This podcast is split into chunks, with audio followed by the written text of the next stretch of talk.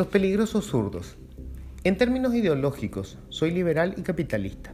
Creo que esa combinación de libertades públicas e iniciativa privada ha producido el mayor incremento en la calidad de vida del ser humano en más de 13.000 años de vida gregaria.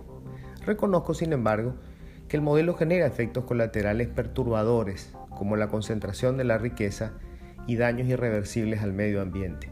Necesariamente tenemos que encontrar la forma de neutralizar o paliar esos efectos.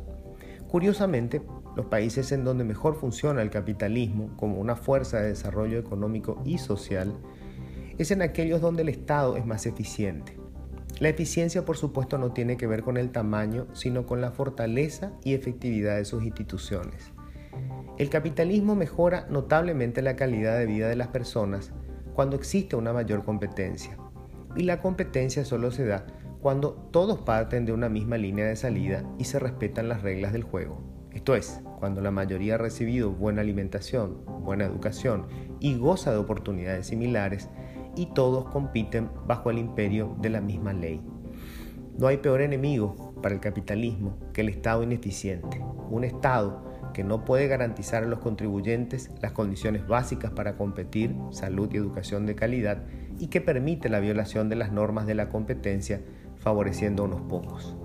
Un Estado ineficaz no contrata a las personas con la capacidad e idoneidad para ejecutar las políticas públicas. Las contrata para otorgarles un salario público. Un Estado inútil no nombra jueces y fiscales porque sean probos y eficientes, sino porque son funcionales a los poderes económicos y políticos de turno. Un Estado enemigo del capitalismo no es uno que fomenta la creación de sindicatos para que los trabajadores organizados negocien con los empleadores las condiciones de trabajo. Es un Estado cuyos administradores, burócratas y políticos son comprados por el crimen organizado cuando no son directamente miembros de la organización. La sindicalización nunca fue un obstáculo para la libre competencia en los países ricos. El crimen organizado, por su parte, ha destrozado cualquier posibilidad de instalar un modelo de competencia capitalista en las naciones donde cooptaron a las instituciones, empezando con los partidos políticos. Estas son las razones por las que en Paraguay nunca hemos podido construir un modelo capitalista liberal. Nuestro problema nunca fueron los detractores ideológicos del modelo. En nuestro país, la izquierda jamás tuvo fuerza electoral y no pasó de unos pocos representantes en el Congreso. El estatismo paraguayo no tiene nada que ver con el marxismo ni con sus versiones más edulcoradas. El estatismo paraguayo es producto del prebendarismo político, capitaneado desde hace casi un siglo por el Partido Colorado y secundado vergonzosamente por el Partido Liberal. Nuestro problema nunca fue una izquierda que no existe. Nuestro drama son los clanes familiares colgados como garrapatas del presupuesto público. Son los políticos de turno y sus correligionarios cebados en las binacionales.